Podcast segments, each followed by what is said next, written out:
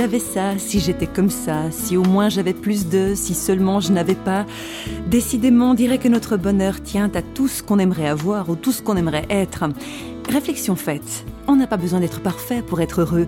Par exemple, on peut être handicapé et pourtant avoir la pêche, être épanoui. C'est ce dont témoigne Cyril Gallet. Nous avons rencontré Cyril sur son lieu de travail en Suisse, au siège social de l'UEFA, l'Union européenne des associations de football. Et nous lui avons demandé comment il est perçu par ses collègues dans ce milieu du sport, lui qui n'a qu'une seule jambe valide depuis son enfance.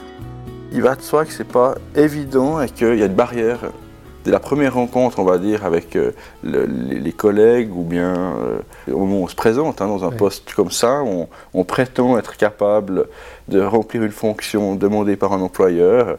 Après, euh, tout le défi, c'est montrer aussi que je suis, on va dire, entre guillemets, équilibré et que j'ai accepté mon handicap. On n'a pas l'habitude d'être avec des gens qui sont handicapés, qui sont différents de nous. On, appréhende passablement le, le, fait de ne pas savoir comment prendre euh, euh, l'handicapé, de ne pas savoir comment lui parler, de ne pas savoir euh, qu'est-ce qu'il est capable de faire, qu'est-ce qu'il n'est pas capable. Et puis là, il y a un petit moment où il faut reconnaître, c'est un petit peu chien et chat. Hein.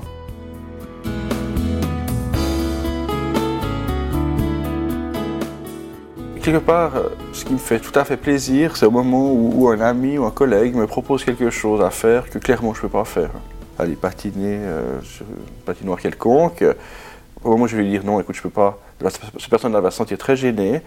Mais moi, de mon côté, je suis content parce que je me suis dit, bah, tiens, il a oublié. Il m'a pris, en guillemets, comme une personne euh, dite normale. Euh, ça, pour moi, c'est génial. Et de même, que même dans le cadre professionnel, si tout à coup on, me demande bah, ça de porter des choses ou quelque chose que je ne peux pas faire, c'est clairement la personne qui m'a fait cette demande a totalement oublié l'handicap et m'a pris en tant que Cyril Gallet et pas en tant que le handicapé le programme social de l'entreprise.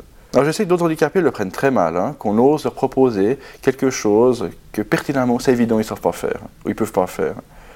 Moi je retourne, je, retourne vraiment le problème en disant non, euh, c'est fabuleux.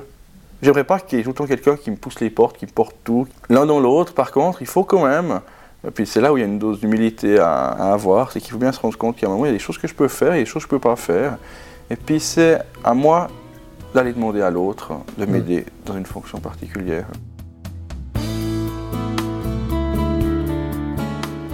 Cyril Gallet, vous parlez volontiers de votre foi chrétienne. Est-ce que c'est quelque chose qui vous a aidé pour supporter tout ce que vous avez enduré depuis l'âge de 10 ans?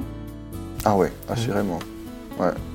C'est ça comme on veut, mais il y, y, a un moment où dès qu'on a, y a un problème, on est armé pour faire face au mm. problème. Et ça, je pense que la foi de mes parents est, ma simple foi d'enfant hein, aussi, donc la compréhension qu'on peut avoir de la foi à 10 ans, m'ont permis de passer par-dessus tout ça. On a parfois l'impression d'un Dieu lointain euh, qui ne s'intéresse pas à nous et quoi que ce soit, mais j'ai presque l'impression que c'est lui qui est venu me chercher avant que je l'ai demandé. Se savoir porté par Dieu et en même temps être capable de marcher tout seul sur le chemin de la vie, ça peut vraiment sembler paradoxal, mais c'est ça aussi, avoir la foi.